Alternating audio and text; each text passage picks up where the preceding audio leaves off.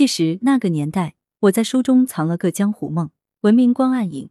关于读书，小时候听到最多的两句话，一是高尔基的“书籍是人类进步的阶梯”，一句是宋真宗的“书中自有千钟粟，书中自有黄金屋，书中自有颜如玉”。那时的我还是成天在阶梯手扶梯滑下爬上的小孩子，对于阶梯不稀罕，但对后面那句“黄金屋”则一听就两眼放光。于是打小就很爱看书。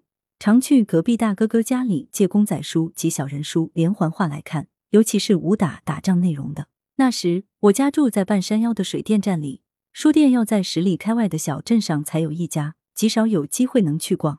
所以我后来考上县城的第一中学，当我发现校门口左手边就有一家书店，自然是满心欢喜。书店门面很小，不足十平方米，甚至连正儿八经的名字都没有，只因书店老板是个胖胖的年轻人。天热的时候，总是穿着大裤衩、白背心，踏着一双拖鞋，手里摇着一把扇子。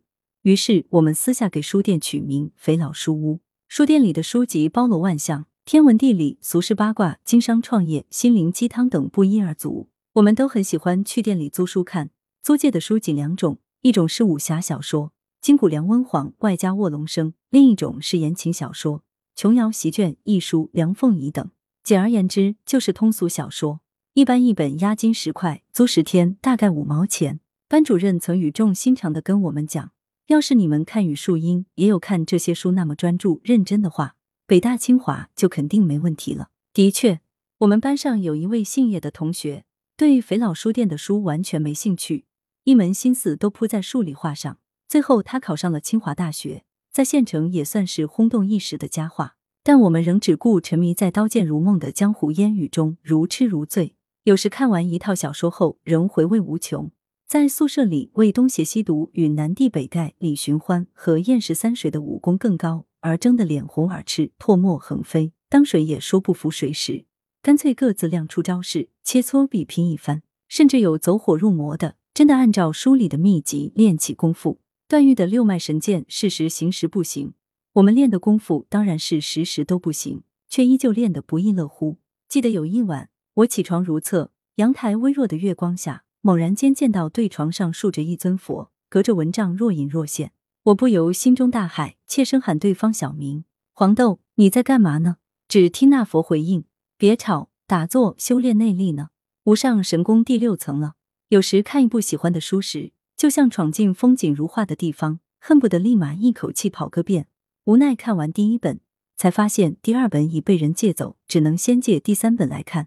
虽然顺序全部被打乱，依旧能看得津津有味。还有个别时候看了一半，才发现是冒牌山寨货，全庸吉龙巨龙生，只能大呼上当。我就是在那个时候看完了金庸的《飞雪连天射白鹿》，笑书神侠倚碧鸳，古龙的小李飞刀、楚留香、陆小凤系列，以及温瑞安的四大名捕系列等等。常常是归寝不寐，两日读完一本，被书中江湖儿女的侠肝义胆、恣意行天下、热血赴苍生感动的荡气回肠时，我甚至也有仗剑天涯、惩恶扬善、笑傲江湖的冲动。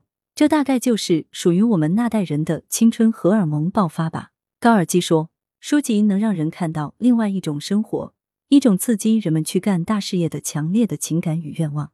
或许我就是处于这种状态。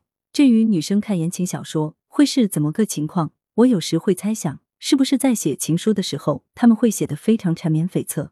然而，通俗小说在那时追求升学率为分数论的老师眼里，无疑是荒废学业的读物。他们常常谈五色变，文情丧胆。有一次自习课，李同学书意难耐，从桌子里掏出了一本《护花铃》，旁若无人的看起来。